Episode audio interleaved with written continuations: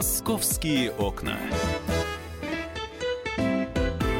Итак, друзья, программа «Московские окна» в прямом эфире на радио «Комсомольская правда». Я вас приветствую. Меня зовут Михаил Антонов. Добро пожаловать. Давайте поговорим о новостях, которые в нашем городе происходят. И начнем мы, наверное, сразу же с погоды, потому что впереди три праздничных дня. Я напоминаю, что суббота, воскресенье и понедельник, День народного единства. Три дня отмечается. Ну, в общем, а, так как 4 ноября приходится на воскресенье, соответственно, выходной перенесен еще и на понедельник, на 5 ноября. И начало рабочей недели будет 6 числа во вторник. Что же нам обещают синоптики в этот день? А синоптики, в принципе, не обещают ничего страшного. Наоборот, довольно комфортная, ну, для ноября, который наступил, погода. Сегодня у нас плюс 7, Завтра дожди и плюс 9. В воскресенье и понедельник от 7 до 8 градусов тепла и без осадков. Вот такая вот погода. Ну а что касается следующей недели, когда уже первая декада ноября пройдет, то там а, все начинается уже приближение, приближение погоды к минусовым показателям.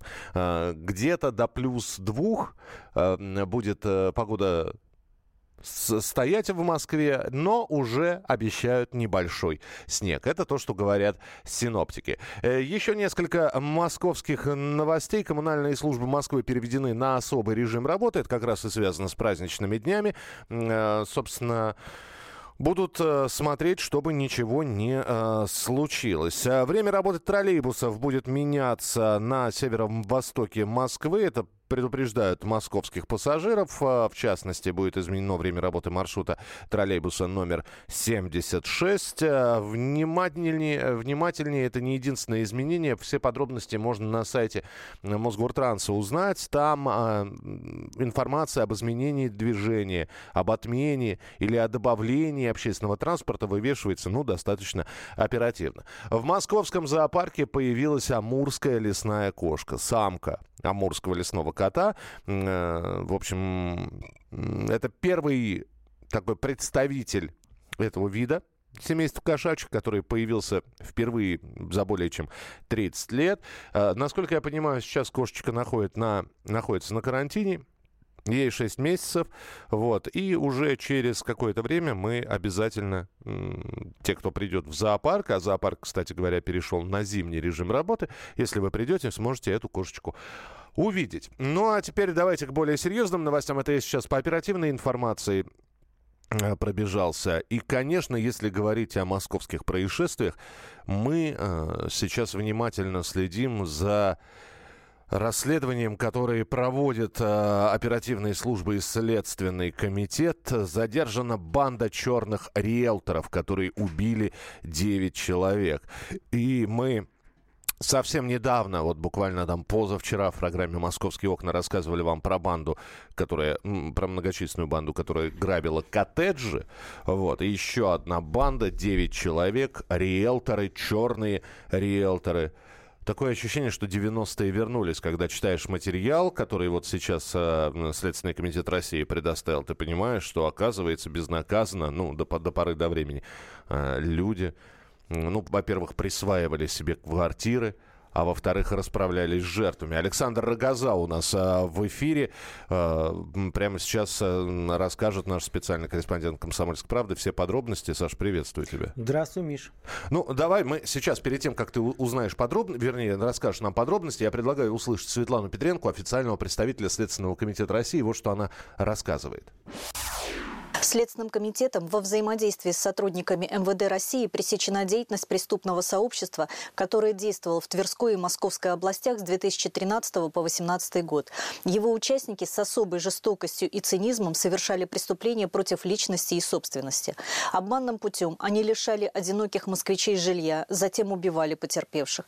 На данный момент установлена причастность к девяти убийствам и пяти фактам мошенничества. Общая сумма похищенного имущества составила около 28 миллионов рублей. Следственное управление по Тверской области установило, что это преступное сообщество было организовано местным риэлтором несколько лет назад. Главарь подыскал сообщников из своего окружения, распределив между ними роли. Он лично ставил перед соучастниками задачи, готовил планы преступлений, зачастую сам участвовал в их реализации, а также распределял доходы.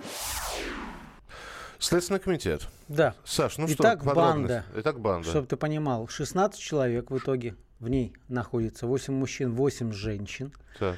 9 трупов, как минимум на этой сейчас группировке, но могут быть и другие эпизоды, просто тел пока не нашли. И 5 отобранных квартир. Квартир э, в Москве. То есть, э, для понимания, вся банда базируется в Тверской области, поселок Редкино, Тверь, еще какие-то населенные пункты. Главарь, ему 34 года, Роман э, Шугаимов, э, Шугаибов его зовут. Он э, сам тоже тверичанин, э, причем работал совершенно легально в довольно крупной сетевой э, сетевом агентстве недвижимости, но вот творил такие делишки под прикрытием. Э, То есть схема довольно известная. Они находят одиноких спившихся людей, э, которые не особо уже э, в уме, можно сказать, да, не особо соображают, доверчивые, и когда подпаивают их, входят в доверие и начинают рассказывать, вот зачем тебе квартира в Москве? Давай мы тебе подберем вариант в Подмосковье где-нибудь, продаж, вот у тебя будет разница в несколько миллионов, ну, хорошо можешь жить, да? То есть, ну, человек прикидывает, он и так не работает особо, а тут можно сколько водки купить, представь на эти деньги. То есть, он соглашается... Подожди, а посмотреть перед этим, куда вы меня поселите? Ну, я да, понимаю... Да, да могли и показать. Но, но суть, суть в чем? То есть человек уже от пьянки совершенно невменяемый, он продает квартиру, то есть сделка зарегистрирована официально. Эти деньги люди забирают, черные риэлторы вывозят его в Тверскую область. Это важно, надо было увозить как можно дальше. И там э, сам вот этот главарь, он все 9 эпизодов это убийства, совершенные им самим. Причем самые изуверские способы, а, там, из охотничьего ружья полил, это ладно. Он душил людей, кого-то топил. А, т- Три эпизода, когда он живьем м, ну, людей в бессознании просто закапывал в землю, ну и, собственно, там они задыхались. А, как на них вообще вышли? То есть начали находить э, утопленников Тверской области. Документов никаких, э, тело там э, из-за времени уже разбухло так, что даже возраст установить невозможно. И расчет на это был, что жертв даже если найдут, черт его знает откуда этот человек, кто он, но все-таки одно тело сумели опознать, а Потом э, выяснили, что накануне своего исчезновения человек продал квартиру. Ну и дальше вот так вычисляли. А, в итоге, повторюсь, э, 16 человек в этой банде. То есть роли были расписаны. Кто-то э, привозит водку, убеждает, кто-то сопровождает сделки, э, бумажную вот эту всю волокиту на себя берет. То есть все, все понимали, что дело нечисто. Саш, э, самый главный вопрос. Неужели у этих людей, которые погибли, да, э, которые стали жертвами черных риэлторов, не было родственников, никто не спохватился? Ну вот подбирали как раз без родственников. Но То есть специально так арифметика смотрели. такая: 5 квартир, э, деньги от, от продажи которых отобрали, и 9 трупов. То есть вот эти 9 трупов, это один, там был один эпизод, когда человек уже в процессе понял, что его ждет, и пригрозил, что он пойдет в полицию, от него просто избавились. А оставшиеся, кроме владельцев, это какие-нибудь э, близкие друзья или сожители, которые могли просто помешать реализовать вот эти планы. А квартиры все, напомню, в Москве. А барышни чем занимались в этой банде? А Это бумажное сопровождение, то есть юридическое всех этих сделок, то есть э, в нотариусы, в том числе, которым привозили людей не- неадекватных, но они закрывали глаза и оформляли эти сделки. Э, скажи, пожалуйста, задержаны 9 человек, да, кто-нибудь в розыске еще находится? Нет, 16 человек задержаны. А, всё-таки Про- 16 Просто не, уже. не все арестованы. Там вот у тех, у кого э, просто довольно легкие эпизоды, э, они находятся под домашним арестом, под подпиской. А весь костяк поймали всех, всех, кто участвовал в этой истории. Друзья, все подробности ну, вот этого задержания можно прочитать на сайте «Комсомольской правды». Я думаю, что эта история от эпизода к эпизоду будет обрастать какими-то новыми фактами, о которых Саша обязательно рассказывает. Ну и будем дождаться судебного заседания, потому что ну, хочется, чтобы этих людей на полную катушку раскрутили. Ну и, кстати, он и в нашем эфире, и на сайте «Комсомольской правды» обязательно мы сделаем программу «Как защититься от черных риэлторов», потому что, да, есть квартиры, есть э, люди, которые их продают, и есть люди, которые их покупают. Вот как не попасться в эту ловушку, тоже обязательно услышите в нашем эфире. Александр Газа был э, в студии. Саш, спасибо тебе большое. «Московские окна».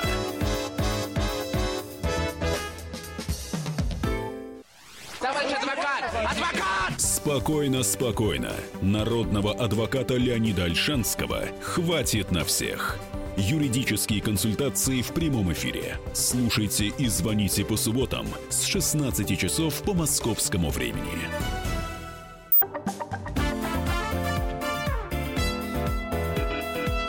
Московские окна. Предпраздничные московские окна в прямом эфире на радио «Комсомольская правда». Продолжаем следить за информацией, статьями, новостями, которые выходят и относятся к нашему городу. И вот еще одна тема. А, я напомню, Александр Газа, специальный корреспондент «Комсомольской правды» у нас в студии. Меня зовут Михаил Антонов. Дневник кредитного менеджера. Да, материал выйдет совсем скоро на сайте kp.ru и это, это в газете. Как, да, как мы любим говорить, это такое э, превью Превью, да. да. Это, это трей... Сейчас вы услышите трейлер к материалу, который вы сможете прочитать э, на, на сайте «Комсомольской правды» и в газете «Комсомольская правда». Итак, дневник кредитного менеджера. Ну смотри, сейчас э, в интернете довольно многие люди из разных сфер э, жизнедеятельности оставляют вот такие свои заметки, дневники для того, чтобы окружающие понимали, в чем суть их профессии. А вот один из этих дневников мы нашли в сети. Совершенно точно это реальный человек, который э, работает в этой системе. Итак, э, о чем речь? Э, наверное, каждый из нас, я уж не знаю, как ты, Миша, а я, а я уж не раз в каких-нибудь маркетах электроники или там в мебельных крупных сетях покупал в кредит нет, я вещи в кредит не покупал. Я кредиты брал, а вот вещи в кредит не покупал никогда. Вот, но это довольно распространенная система. Да, да, да, да без процентов, вот это там же вот, зазывают да. это. Р- рассрочка. Вот Или там всего 370 то, что рублей мы узнали в месяц, из, да. из этого дневника. Во-первых, рассрочка официально на, на банковском уровне в документах такого понятия не существует.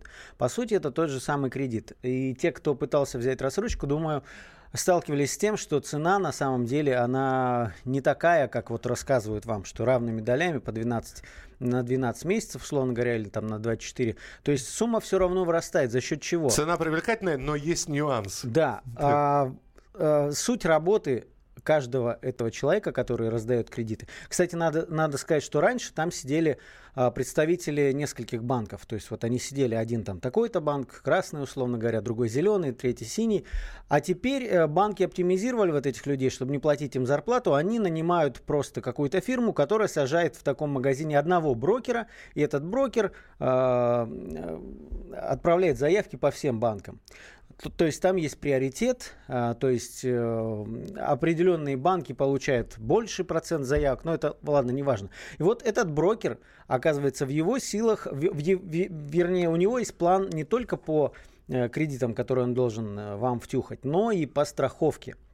Страховка – это конечно, полезная вещь, наверное, но у нас, когда денег вечно не хватает, еще страховку какую-то на себя вешать никто не хочет. Так вот, эти брокеры, конечно же, скрывают информацию зачастую, что там, вот в этом договоре есть еще и страховка. И, э, кстати, лайфхак такой, оказывается, чтобы вы знали, даже если вам втюхали такую страховку, в течение 14 календарных дней вы имеете полное право от нее отказаться. То есть прийти э, в, в отделение вот этой страховой компании, которая фигурирует в договоре, э, написать заявление, и вам вернут эти деньги. Вот сейчас у нас тебя слушает на, на, на телефоне прямого эфира Александр Бушуев, БКС-брокер, начальник управления развития отношений с клиентами. И вот ему наверняка слово втюхить, втюхивать страховку не понравилось. Алекса, а, а, а, Алексей Бушуев. Алексей, здравствуйте. Здравствуйте. Алексей, скажите, пожалуйста, а вот страховка, она на самом деле нужна или не нужна? Ну, действительно, ведь э, это же добровольно-принудительно иногда получается. Ну, давайте будем, постараемся быть предельно честными, э, тем более на комсомольской правде. Ведь э, страховка страховки рознь. Это как вот в статистике, да, нет на самом деле всех, каждый случай отдельный, но тем не менее есть какие-то общие признаки. А, страховка а, по кредиту, вот так скажем, если она сделана добросовестно, нормально, то это действительно нормальный инструмент, он позволяет снять э, риски, ну, того, что ты, например, ну, лишишься работы, заболеешь, еще что-то с тобой э, нехорошее случится. И, собственно говоря, это помогает вот, ну, собственно, не вешать на себя бремя кредитов. Другой вопрос в том, что э, при анализе вот ситуации, она действительно высококонкурентная, мы сталкиваемся с тем, что по факту в страховой полис э, просто прячется, ну, дополнительная комиссия. То есть ты покупаешь ну, как там в известных схемах покупаешь то, что стоит 10 центов, покупаешь за 2 доллара просто, да, и, а, собственно, называется это красивым словом а, страховой То полис. есть она так сформирована, что, по сути, ничего тебе не будет, а, а деньги ты за нее заплатил? Ну, или, скажем проще, бывает просто так завышена цена, что, ну, если бы ты сам пошел конкурентам и купил примерно тот же объем страховых услуг, ну, реально иногда платишь просто в разы меньше, чем вот на точке. Понятно, что здесь бизнес, здесь э, попытка вот сделать, да, вот как вот у кассы в супермаркетах там жвачка батарейки, то есть вот сделать из товаров отложенного спроса вот этот моментальный спрос, что ты пришел, быстро купил, и как пока у тебя мозги не работают, надо этим воспользоваться. Угу. Вот, причем, ну, опять же, ни для кого не секрет, что многие очень известные банки, собственно, на этом изначально строили свою бизнес-модель и, в общем, на ней неплохо э, жили, по крайней мере. Да, еще один вопрос, Алексей. Самая популярная статья для кредита вот на данный момент, это все-таки кредит, э, вот тот самый в рассрочку, когда покупают товар, кредит, да. или, или, или все-таки вот наличными стараются брать, или кредитные карты. Вот самый популярный кредитный продукт. Знаете, э, просто не хочу врать на правде, вот, поэтому э, вот в моменте не знаю, э, мы как раз готовим исследование по этому поводу, просто, но дело в том, что вот когда анализируешь цифры, там же четко не сказано, кредит взят именно вот на точке продаж или это карточки, ну, там, как сложно в этом разобраться, но чисто, скажем так, выборочно мы, так как немножко параллельная отрасль и интересуемся этим, мы смотрим мы смотрим, что все-таки объем кредитов на точках, вот именно так, такой мгновенный, необдуманный, назовем его так, угу. взбалмошный, он все-таки падает. И меня, если честно, как вот, не знаю, агитатора за финансовую грамотность, радует, что резко-резко растет объем кредитов на рефинансирование. То есть люди понимают, что происходит, а, начинают считать деньги и просто идут рефинансироваться. Очень большой объем, кстати, в последние годы этот тренд – а, вырос объем кредитования по картам. То есть люди понимают, что они хотят сделать себе кредитный лимит ответственно. И, собственно, им пользуются. У меня есть э, несколько знакомых, которые, в общем, на грейс-периоде, да, вот на льготном периоде себе тащат э, кредит, там делают всякие финансовые операции для того, чтобы, ну, предельно снизить ставку – в общем, нормально живут, там миллион, по-моему, человек. Мы, мы поняли. Спасибо большое. Алексей Бушуев э, был с нами в прямом эфире, БКС Брокер, начальник управления развития отношений с клиентами. Саш, так все-таки вот дневник кредитного менеджера, а он там насколько честен? Он, ну, пыт... он, он, он, конечно, он пытается знаешь... подводные камни своей профессии рассказать в этом дневнике, или он все-таки пытается сказать, что кредитные организации в принципе белые и пушистые. Нет, нет, ну там, там, там не, не все так однозначно. Во-первых, он рассказывает с двух сторон. То есть, как он вынужден но он, он там подчеркивает, что это, он не называет это слово вранье, но э, так приукрашивать, например, да, или не договаривать. Вот то, то, чем они занимаются. Но при этом он сказал, что, конечно, для каждого брокера, как они между собой шутят, уже готов котел в аду, потому что хоть суммы, может быть, и незначительные, да, там, э, это все-таки потребительские Причем кредиты. первые основном... 50 дней без процентов этот котел будет работать. Да. Ну, ну, то есть он рассказывает и свою мотивацию. То есть, э, например, э, есть такая распространенная штука, они называют их олени. То есть людей, опять же, в предыдущей части мы говорили про спившихся людей, которым нужны деньги. И вот э, тут э, некие ушлые дельцы приводят таких людей с реальным паспортом, говорят, вот сейчас ты, условно говоря, iPhone такой-то модели, вот тут кредит берешь за 100 тысяч, я тебе дам 10 сразу на руки, а сам как бы загоню там за 60, за 70 э, совершенно легко. То есть и вот э, работа брокера в том числе таких вычислить людей, потому что если э, человек не платит кредит по, э, по документам, которые оформил этот брокер, он из своего кармана должен будет погасить всю эту историю. То есть они тоже рискуют и как бы вынуждены, наверное, в какой-то мере Э, заниматься нечестными делами, но в то же самое время, конечно, это заработки, потому что 100-150 а, тысяч заработать для брокера это вполне реально, если, конечно, как говорится, не лениться. Ну и что, что, важно, а, что важно знать для обычных потребителей? То, что от страховки ты имеешь полное право отказаться. Даже спустя две недели, после того, как тебе да, ее в течение навязали. двух недель, да. И самое главное, что а, на, надо м, смотреть внимательно на документы, на процентные ставки, потому что то, что устно тебе говорит брокер, оно не всегда соответствует тому, что написано в бумагах. Вас в этот момент не записывают. Поэтому все-таки нужно держать ухо востро, а что, как говорил э, эксперт, что меньше кредитов таких стали брать, но это все просто потому, что кризис, люди стали считать деньги. А, дневник кредитного менеджера появится в ближайшее время на сайте «Комсомольской правды», в газете «Комсомольская правда». Я думаю, что мы в эфире об этом обязательно а, поговорим. А может быть, надо просто этого кредитного менеджера взять сюда в студию, позвать и сделать такое... Он же аноним. Да? А мы, мы, мы его в маске посадим, как на некоторых телешоу маску надеваем, голос изменим. Саш, спасибо тебе большое. Александр Рогоза был в эфире, специальный корреспондент «Комсомольской правды». Мы продолжим через несколько минут программу «Московские окна». Кстати, все, что мы здесь а, произносим, а, все, что мы рассказываем, это все обсуждается, и вы можете присылать свои сообщения 8 9 6 7 200 ровно 9702. 8 9 6 7 200 ровно 9702. Сколько мостов должно быть в Москве. Об этом через несколько минут. Московские окна.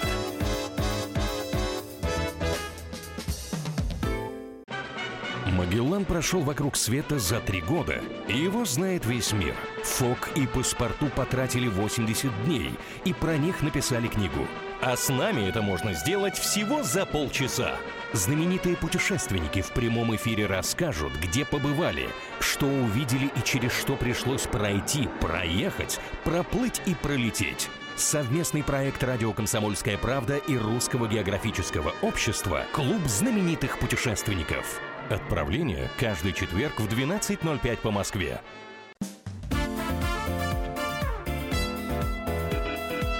«Московские окна». Друзья, программа «Московские окна». Мы в прямом эфире. Меня зовут Михаил Антонов. Приветствую вас. Э, вопрос такой на засыпку. Вы никогда не задумывались, э, сколько мостов в Москве? Ну вот, на вскидочку. Э, спрашиваю нашего звукорежиссера. Жень, как ты думаешь? Ну, примерно, да, цифру любую назови. 15 мостов в Москве. Угу, понятно. А как ты думаешь, в Питере больше мостов? В Санкт-Петербурге? Наверное. А, Жень говорит, наверное. Он считает, что 15 Москов, мостов в Москве и, пример, и в Питере больше мостов. Так вот, общее количество мостов в Москве 452. Это так на, на секундочку. В Питере на сотню меньше. То есть в Москве больше мостов, чем в Санкт-Петербурге. Почему про мосты мы стали говорить? Э, потому что Павел Клоков, корреспондент московского отдела «Комсомольской правды», решил озаботиться этой проблемой. Паша, приветствую тебя. Миш, привет. Да. Э, ты решил понять, э, сколько мостов должно быть в Москве. А что, у нас еще есть перспективы мостов понастроить? Да, количество мостов увеличивается. И я даже не то, что решил понять, сколько у нас мостов, а я решил понять, где они вообще нужны. Потому что... Э, ну, на... я тебе могу сказать, очевидный ответ, где-то через реку. Где-то через реку, да. Но, кстати, 452 моста – это цифра самая-самая такая общая, в нее входит все. Не только сооружения над Москвой рекой, но и эстакады, путепроводы. То есть если где-то возвышается дорога над землей, то это тоже считается мостом, и вот как раз в эту цифру и входит. А, ну вот расскажу о своем эксперименте, да? Угу. Северная Тушина. А, представляешь себе, где это, да? А, я стою на улице, и мне нужно добраться оттуда в Ховрино. А, между нами, если по прямой, ну, ну там, ну пару, может быть, километров. Так. И, Хим, и Химкинское водохранилище. Я э, пытаюсь преодолеть это расстояние на метро. Но я даже не спускаюсь вниз, потому что я э, вижу по телефону, что мне нужно сначала до Пушкинской спуститься, пересесть на Тверскую, и потом на Зеленый пилить опять наверх. Угу. Это займет около часа. Хорошо, я тогда вызываю такси в надежде на выделенку. На такси я все-таки доезжаю до точки назначения, но это в 12 раз дороже, в 12 раз дороже, чем на метро. И тоже ехать довольно долго, 40 минут, потому что были пробки. Мы на этой выделенке уткнулись в автобус, автобус уткнулся в КАМАЗ, который чистил дорогу вот этими щетками. И вот мы как это, как беременная черепаха ехали, эстонская причем. Вот, в сторону не, Ленинграда. Не, не, не очень быстрое, будем так говорить. Не очень быстро, Чтобы да. не разжигать, да. А если бы был мост, от Тушина до Левобережного, э, вот район перед Ховрино, который Ховрино там совсем рядышком получается, то дело нескольких минут, там буквально минут за семь мы бы доскочили, и все. И много таких примеров могу привести. Вот, например, тоже там собираются строить мост, парк Фили, Нижние Мневники, между ними тоже водоем. Э, один километр расстояния всего. Но это если был бы мост. А если объезжать по Большой Филевской, Рублевке, Крылатской, там 35 минут, вот, э, ну, примерно днем, когда 4-5 баллов пробки, 35 минут. И еще раз говорю, таких примеров очень много, и в ближайшее время, точнее к 2025 году, в Москве построят дополнительных 18 мостов. Угу. Именно на Москве-реке. В ближайшее время все, все вот эти адреса можно будет посмотреть на сайте «Комсомольской правды». Но там уже э, для этих мостов будет та самая логика и логистика продумана, да, то есть они будут появляться в том месте, где они необходимы и нужны для того, чтобы, например, сделать ну, передвижение из одного района в другой, э, не кругаля давать, да, а напрямую. Да, да, да. И чтобы дороги совпали, то есть э, вот эти автострады, которые раз, на разных берегах находятся, они должны совпасть и количеством полос, то есть все это нужно рассчитывать. Но это уже специалисты будут делать. Я даже думаю, уже сделали. Уже проекты готовы, сейчас уже дело к строительству пойдет скоро. Понятно. Спасибо тебе большое, Паш. Тогда следим за тем, как будут строиться эти мосты. Ты будешь нам об этом рассказывать. Павел Клоков, корреспондент Московского отдела «Комсомольской правды», был у нас в прямом эфире. А э, сейчас в эфире появится урбанист, блогер, автор блога «Город для людей» Аркадий Гершман. Аркадий, здравствуйте. Добрый день. Я вот специально э, сегодня начал свою программу с того, что сказал, сколько э, в Москве мостов, а их там за э, более 450. И у нас тема такая, в общем-то, а хватает ли э, в Москве мостов, а если не хватает, то вот сейчас Павел, наш корреспондент, попытался объяснить, что, в общем-то, существуют районы, где люди, в общем-то, без моста приходится долго объезжать это все. И мосты нужны или, или нет? Вот что вы скажете? А, смотрите, ну, мерить общим количеством, наверное, тут не самая лучшая идея, потому что это как средняя температура по больнице. Вроде кажется, что много, а действительно многие районы, они отрезаны. Отрезаны, то есть страдает городская связанность. И нужно учитывать, что в городе есть там не только река, точнее там Яуза, Москва, река, а, но есть еще и железные дороги, которые тоже очень сильно разрывают городскую ткань, то что вроде вот вы условно можете видеть другой район, но дойти до него, например, не можете, потому что там э, заборы, проходят поезда, либо вот там река, и тоже перейти крайне проблематично. Да, и ставить и... шлагбаум не, не актуально, потому что электрички ходят довольно регулярно. Это же там пробки будут собираться. То есть на, действительно вы сейчас говорите о том, что нужен мост над железнодорожным полотном. Так. А, ну, немного не так. И в первую очередь все-таки доступность обычно рассматривают пешеходную, потому что элементарно каждый из нас пешеход. И там, например, многие города мира, чтобы не поощрять езду людей на автомобилях, в первую очередь в таких местах строят там мосты пешеходные, велосипедные или для общественного транспорта. Uh-huh. И это элементарно намного дешевле и как бы пересаживает людей с автомобилей на эффективный общественный транспорт. А, но как факт, да, действительно, то, что нужно строить, нужно делать, но, к сожалению, у нас вот если посмотреть на проекты города, почему-то те же самые подземные пешеходные переходы или эстакады появляются не там, где сейчас вообще нет никакой возможности проекта, а, например, на перекрестками, где вроде как проект уже можно, но тем не менее считается, что вот там построить легче и быстрее. А места, где действительно это все нужно, почему-то они откладываются постоянно на потом.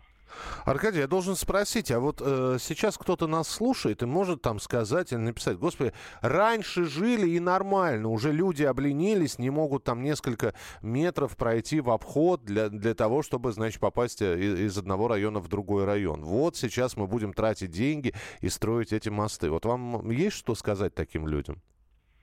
А, мне кажется, эти люди живут в очень хорошем месте, где потребность в мостах э, отсутствует, и поэтому они не совсем представляют, что такое там каждый день, например, ходить в обход 500 э, метров, или там э, ездить не по прямому маршруту, а делать огромный зигзаг, терять время каждый день. То есть это вопрос не просто лени, это же вопрос в том числе доступного города и экономики. Если каждый из нас тратит больше времени в пути, чем это требуется, то есть все общество проседает, и вместо того, чтобы заняться там чем-то полезным, вы будете просто тратить это время на дорогу, что совсем нехорошо с точки зрения транспорта, с точки зрения удобства городской среды, доступности и экономики. Поэтому тут э, не все так очевидно, как кажется, и нет, люди не обленились, и действительно нужно повышать связанность э, города. А сейчас э, вот я видел ваш блог, читая других людей, которые ведут блоги, касающиеся Москвы, застройки. Часто я вижу, что действительно очень многие отмечают, что стали сейчас при разработке того или иного объекта, неважно, мост ли это, дорога, эстакада, значит, логистика присутствует, потому что говорят, что раньше как? Сначала строили, вот, ребята, надо построить дом, строим дом, а пути подъезда к нему, доступность уже потом додумывается. Вот сейчас действительно ли город становится ближе к москвичам? Э, и да, и нет потому что тут, э, как ни странно, все гуляет от проекта к проекту, и сказать однозначно, что да, стало лучше, нельзя. И тут можно привести простой пример э, севера восточной корды, которая там, например, прошла в районе Высина, и там забыли заложить э, пешеходный переход к станции метро электричек. Да, было то такое, есть, да. Есть. Я там живу просто как раз, да. Ну, вот да, то есть совершенно глупейшая история. И при том этот проект очень-очень многомиллиардный, очень-очень сложный. Но при этом вот просто забыли. А... Есть, э, о чем можно говорить тогда? Хорошо, а вот опять же, вот эта вот э, идея, которую мы обсуждали уже, по-моему, на прошлой неделе со сносом э, знаменитой Ховринской стро- больницы, вот этого дол- долгостроя. Вот это логичное решение. Строили, ведь стоит эта бетонная коробка. Ну, казалось, мне, мне так кажется, достройте ее и сделайте в ней что-нибудь. Нет, хотят снести и построить дом. Вот в этом логика присутствует, вот по-вашему? Э, я тут, к сожалению, не, не изучал детально этот вопрос, но я, в принципе, с высокой долей вероятности могу заявить, что для, с точки зрения строителя намного проще снести и построить действительно с нуля, чем переделывать, доделывать, исправлять там какие-то ошибки, возможно. То есть элементарно может быть такой момент, что изменились нормы, и чтобы сейчас застроить эту больницу, и чтобы она работала как больница, нужно, например, переделывать палаты. Например, ну, чисто там к, из головы пример, что стало по требованиям нужно на один квадратный метр там, на пациента больше, а палаты рассчитаны на старые советские нормы, и чтобы вот добавить этот один метр, придется ее в любом случае там как-то всю планировку переделывать, и это может оказаться действительно много дороже, чем снести и построить. Но, опять же, здесь я не могу гарантировать, это чисто мои предположения. Я понял, Аркадий, спасибо, что были у нас в прямом эфире. Аркадий Гершман, урбанист, блогер, автор блога «Город для людей». Ну, в общем, э, мосты будут появляться, а как только будут появляться, мы вам об этом будем э, рассказывать, потому что вот э, мы всегда говорим о каких-то строительствах. Так вот, на севере Москвы в ближайшее время, например, откроют связку двух хорд это съезд северо-восточный на северо-западную хорду. Э, эстакада протяженностью более полукилометра строится между Большой Академической улицей и Дмитровским шоссе. Это вот как раз если мы говорим про строительство и про логистику, которая должна присутствовать во время строительства. Названы любимые месяцы московских молодоженов. А, за 2018 год уже подводят итоги. Понятно, что еще впереди ноябрь-декабрь, но вот за 10 месяцев, которые прошли, ЗАГСы столичные и управление ЗАГС по Москве подвел итоги. И самым-самым любимым месяцем для бракосочетаний оказался ни много ни мало, а январь. Э, вот так вот. 66 э, тысяч московских пар вообще поженились э, с января по сентябрь. Вот. Ну и свадьбу с иностранцами в Москве сыграли более 12 тысяч раз. А вот разводов за 9 месяцев было около 34 тысяч. Вот такие вот новости Москвы. Мы встретимся в начале следующего часа. Оставайтесь с нами на радио «Комсомольская правда». Присылайте свои сообщения. 8967 200 ровно 9702. 8 967 200 ровно 9702. Продолжение следует. Оставайтесь с нами. «Московские окна». The time for empty talk is over. We will make America great again. Это все мы слышали. А что на самом деле происходит в США?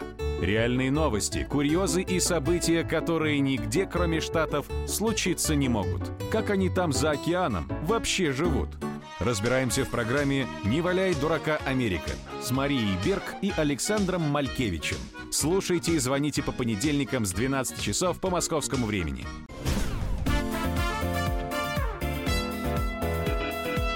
«Московские окна». Друзья, программа «Московские окна» в прямом эфире на радио «Комсомольская правда». Меня зовут э, Михаил Антонов, а у нас э, в прямом эфире Александр Коц, специальный корреспондент «Комсомольской правды», который э, вот присутствовал на акции солидарности э, с Кириллом Вышинским, которая стартовала у посольства Украины в Москве. Э, Саша только что вернулся. Из новостей вы слышали, э, что вышли люди, э, чтобы высказать слова поддержки журналисту, который полгода сидит э, в украинской тюрьме. Накануне как раз срок его задержания был продлен до конца декабря. Саш, много ли народу? Многочисленная реакция была? Приветствую. Ну, добрый, доброе утро. Не, не то чтобы уж прям многочисленное, там около сотни человек, причем большинство жу- журналисты, и журналисты как пришедшие поддержать, так и пришедшие осветить. э, Поэтому, ну, сложно сказать. Я думаю, что в душе-то и те, кто на работе был, тоже были э, душой и сердцем с Кириллом Вышинским. Поэтому было, ну, так, около ста человек, э, без громких э, кричалок. Э, Ну, там немножко покричали «Свободу Кириллу Вышинскому». Вот. Но с плакатами, э, дело шито белыми нитками. Ну, действительно, э, журналист, э, которого судят за государственную измену, это какой-то нонсенс вообще. Э, Ему вменяют статью «Государственная измена» за а, профессиональное выполнение своих обязанностей. Вот э, соверш- совершенно, совершеннейшая дичь. А, Вот. Я понимаю, если бы там его судили по каким-то а, коммерческим статьям, нашли бы какие-то там уклонения от налогов, а, до чего-то докопались, но а, государственная измена это очень странно. Ну, там у него при обыске нашли паспорт российский, при обыске нашли у него Так у него же двойное гражданство. А какое а у него что, не должно? ме- мед- медаль, за которую называют, как, как называют, за, за отжатие Кры- Крыма. Вот. Ну, м, я не знаю, где здесь и- и- и- измена родине, для меня не очень понятно. А, При этом а, таких, как Кирилл Вышинский, на Украине сотни. Э, То есть для меня вот эта акция, она не столько акция в поддержку э, Кирилла, сколько м, еще один повод лишний раз, э, хотя лишним не бывает, напомнить о том, что э, в украинских тюрьмах э, без суда и следствия содержится, э, около 300 граждан России э, по политическим мотивам. Им вменяют там разные э, статьи и участие в незаконных террористических э, формированиях, и покушение на целостность э, Украины. Ну, наверное, самый известный такой случай это Евгений Мефедов, который проходит по делу о 2 мая о сожжении. Его самого чуть не сожгли, он получил множественные ожоги, и вот он сейчас один из обвиняемых по вот этому делу. Он более четырех лет сидит без приговора, четыре с половиной года сидит в СИЗО. Э, На, на очень короткое время его выпускали под домашний арест, а потом э, снова посадили. За это время он трижды объявлял голодовку, одной из которых держал э, около двух месяцев. Никто об этом на Западе не писал, никакие правозащитники премии Сахарова ему не, значит, не вручали. Российские либеральные деятели тоже о нем сильно не волновались. А таких вот, э, как он, очень много, которые годами сидят, годами без приговора, без э, суда, без следствия. Э, то есть Украина ведет себя фактически как такое государство-террорист, которое э, берет э, в заложники людей, чтобы менять потом на тех, кто им нужны, кто содержится осужден по уголовным статьям в Российской Федерации. Я предлагаю услышать Эрнеста Мацкевичуса, который говорит о Кирилле Вышинском, следующее. На самом деле ситуация очевидная. Мы видим, что несмотря на эту очевидность, ничего не меняется. Человек продолжает оставаться в тюрьме, у него портится здоровье. Фактически режим содержания, который у него там сейчас имеет место, напоминает пытки. Ничего не меняется. Международные правозащитные организации, они ну, высказывают ровно свое мнение, но как-то не особо к нему прислушиваются. Итак, акция солидарности с Кириллом Вышинским а, проходит э, у посольства Украины в Москве. Саша, и тогда финальный вопрос. Ну вот пришли люди, 100 человек, постояли, поскандировали лозунги. А, но кто-то скажет, ну и что? Ну, то есть выразили волю, ну да. А, нужны другие какие-то методы, хотя Владимир Путин ну, тоже... Ну, какие методы? Брать заложников у украинских журналистов? Сегодня Маргарита Симонян в сердцах сказала, чего добиваешься Украины, ты хочешь, чтобы твоих журналистов здесь хватали и э, бросали по надуманным обвинениям, ты этого добьешься. Вот. Ну, понятно, что Россия не будет действовать такими методами. У нас э, работает в стране, ну, я не скажу, что огромное количество, но довольно большое количество украинских журналистов, журналистов. И мне... украинских политологов, которые не... из ток-шоу ну, в ток-шоу я, я, я про их не это работа. Вот. А украинские журналисты довольно радикальные, высказывают идеи, находясь в России. У них очень нелицеприятные нелестные э, в наш адрес э, публикации выходят в их изданиях. Но никто же не хватает их э, за это, не обвиняет там, в сепаратизме, не бросает в тюрьму. Вот. Э, мы не будем, конечно, так действовать. С Вышинским будет, э, я думаю, э, ситуация завешена до вынесения приговора, а после вынесения приговора наверняка, конечно, активизируются переговоры по обмену. Я уверен, что первой фамилией в списке на обмен будет, естественно, Олег Сенцов. Выдвигать будут, естественно, украинцы. Но Олег Сенцов должен для того, чтобы уехать домой, попросить президента о помиловании, он это делать отказывается. Саш, спасибо тебе большое. Спасибо, что был у нас в студии. Александр Коц, э, специальный корреспондент «Комсомольской правды». Мы же переходим к следующим московским новостям. Мы следим за развитием событий, которые э, в Москве происходят. Э, москвичи своими силами сделают навигацию в метро удобнее.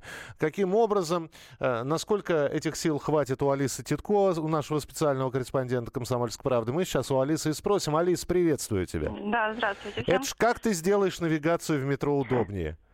Ну как, как и многие активисты, которые сейчас записываются в фокус-группы, которые вот объявлены там московским метрополитеном а, о, о их создании, да, вот э, легко и просто всем, кто, кто считает, что навигация в метро какая-то неудобная, сейчас прям это такой больной, больная тема, даже там коренные москвичи жалуются, что новые указатели их ставят в тупик, что вот приезжаешь на знакомую станцию, а там вот раньше был указатель вот с левой стороны, а теперь он куда-то просто перенесли в другую сторону, и, и все, и, и заблудились, и не знают, как передвигаться по Москве. Вот если вы один из них, из таких людей, которые теряются в метро, э, можете записаться в фокус-группы и прийти и сказать э, все, что вам не нравится, все свои пожелания высказать сотрудникам метрополитена, потому что э, в эту вот группу приходят не только активисты, да, вот я была на первой, когда обследовали комсомольскую станцию, пришло 14 человек, это и студенты, и э, просто сотрудники офисов и жители Московской области э, приехали и рассказывали, да, что им неудобно в метро стало, э, какие бы они хотели видеть указатели и относительно не только Комсомольской станции, э, но и о других станциях, которыми они пользуются. Ну хорошо, вот если у тебя спросить, пожалуйста, а, Алиса, а на какой станции навигация, в общем, не выдерживает никакой критики? Какую навигацию на какой станции ты хотела бы изменить? Знаете, есть вопросы к новой линии э, Большой Кольцевой. Там сейчас пока не работают электронные табло, что очень неудобно в плане э, линия разветвляется, да, там на шлепихе идет немножко в другую сторону, и ты когда садишься в поезд, ты не понимаешь, по какой сейчас конкретно линии ты едешь. А, поэтому вот электронные табло сейчас обещают, что их запустят, и они будут работать. А, есть еще неудобства, о которых говорили люди, которые приходили, да, вот студенты, путаются на станции Киевская. Вот их там три, да, они одноименные. Особенно Арбатско-Покровская и Филевская линия возникают сложности. Говорят, что нужно добавлять дополнительно еще указатели, чтобы было тоже понятно, куда ехать, потому что там такая же история. Э, две линии изначально идут по одному пути, да, и там поезда нужно вот в разные сесть, э, чтобы ехать по Арбатско-Покровской линии на одном поезде, а чтобы Филевская другой. Вот люди путаются. Говорят, очень сложно было во время чемпионата мира объяснить людям, э, туристам, да, которые были в городе, на какой они линии, как им нужно туда пересесть. Вот, говорят, непонятно. Э, говорят, сложности были на, на Комсомольской. Э, люди не могли, не понимали, куда выходить. Э, Ленинградский вокзал, Ярославский. Говорят, что нужно перед турникетами поставить еще дополнительный указатель со стрелочками влево-вправо. Ну да, вот... слушай, я тебя хочу сейчас остановить, иначе ты сейчас, сейчас после твоего разговора понимаешь, что менять надо все. Итак, подробнее о том, как москвичи могут сделать своими силами навигацию в метро удобнее, можно на сайте «Комсомольская правда». А в студии была на прямой связи Алиса Титко. окна.